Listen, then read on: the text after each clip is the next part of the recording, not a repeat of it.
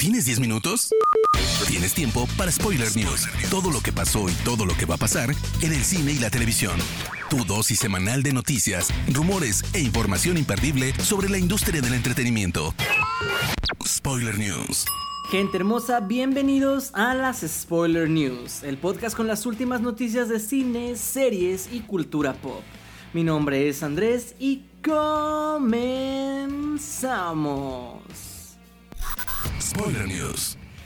Esta semana, la periodista estadounidense Grace Randolph reportó que Amber Heard tiene menos de 10 minutos de participación en Aquaman 2. Y aunque no esté confirmado esto, el rumor llega después de que 2.7 millones de personas hayan firmado una petición para sacarla de la cinta y que vuelvan a rodar las escenas con Emilia Clarke en el papel, lo que reuniría con Momoa lo que la reuniría con Momoa después de Juego de Tronos.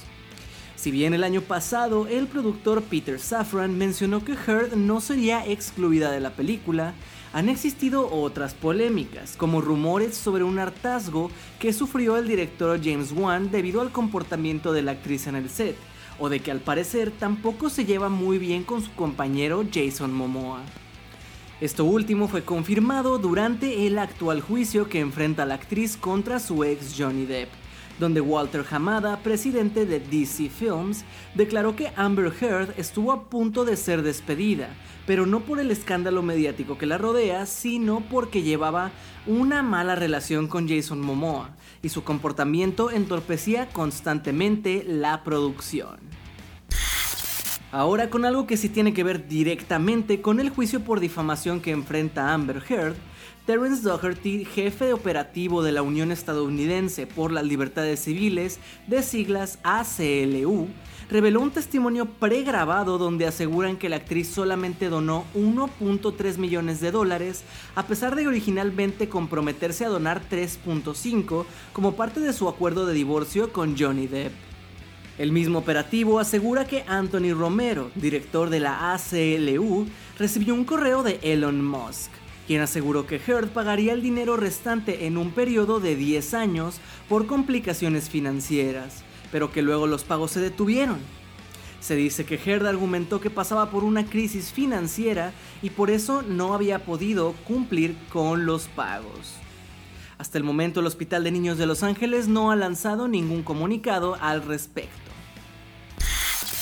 Tras el éxito de la nueva trilogía de Spider-Man en el UCM y teniendo en puerta la nueva cinta de los Cuatro Fantásticos, el director John Watts ha tomado la decisión de retirarse del proyecto. Hacer tres películas de Spider-Man fue una experiencia increíble que me cambió la vida. Siempre estaré agradecido de formar parte de la familia de Marvel y no cierro las puertas a trabajar juntos de nuevo. Pero después de 7 años quiero tomarme un descanso. Les deseo todo el éxito y no puedo esperar a conocer la visión del equipo para los Cuatro Fantásticos. Fue lo que declaró el cineasta y fue apoyado por el presidente de Marvel Studios, Kevin Feige, quien aseguró apoyar la decisión del director de alejarse y relajarse un poco, y añadió que sigue siendo la primera opción para una cuarta cinta de Spider-Man con Tom Holland. Hace unos días, Justin Lin anunció que abandonaría la dirección de Fast 10, esto tras dirigir cinco películas de la franquicia Rápido y Furioso en los últimos 10 años. Aunque Lee no especificó razones, fue una sorpresa para Universal que ha llegado a perder hasta un millón de dólares al día por paralizar la grabación. Respecto a esto, el New York Daily News informó que una fuente interna en la producción señaló que Vin Diesel fue el culpable del hartazgo del director, pues llegaba tarde al set, no sabía sus líneas y estaba fuera de forma. Esto fue suficiente para que el director renunciara.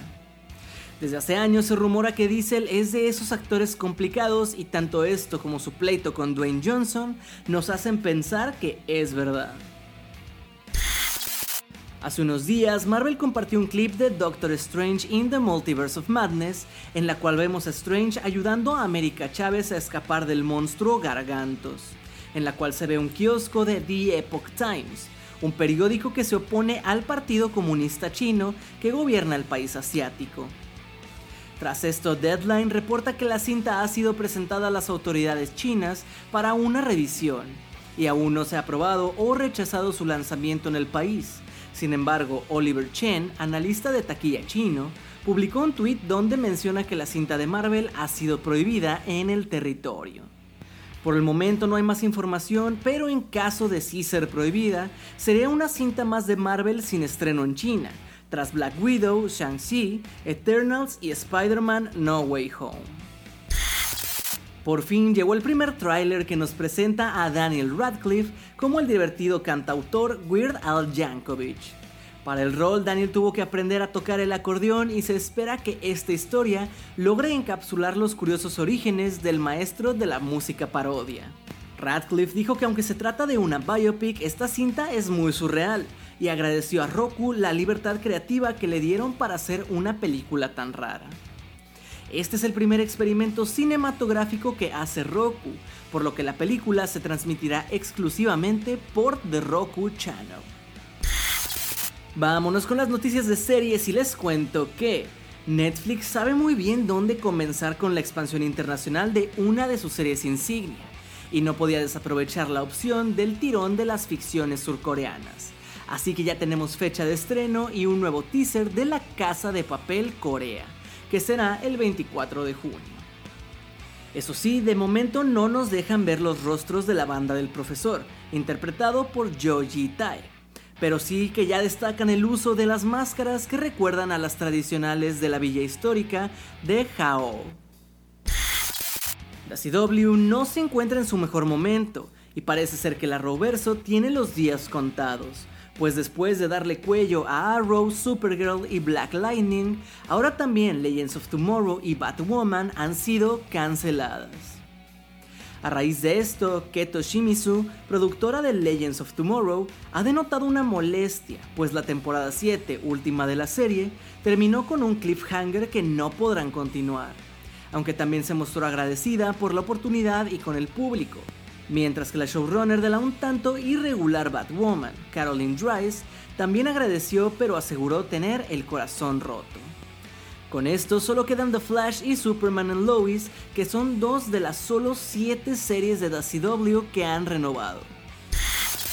Netflix no se cansa de cancelar series, y ahora ha hecho oficial la cancelación de una que no nos esperábamos. Space Force con Steve Carell no tendrá temporada 3. La noticia llega apenas a dos meses del estreno de la segunda temporada, y si bien ha sido un éxito con la crítica, se auguraba un futuro oscuro porque pasó un tanto desapercibida por el público.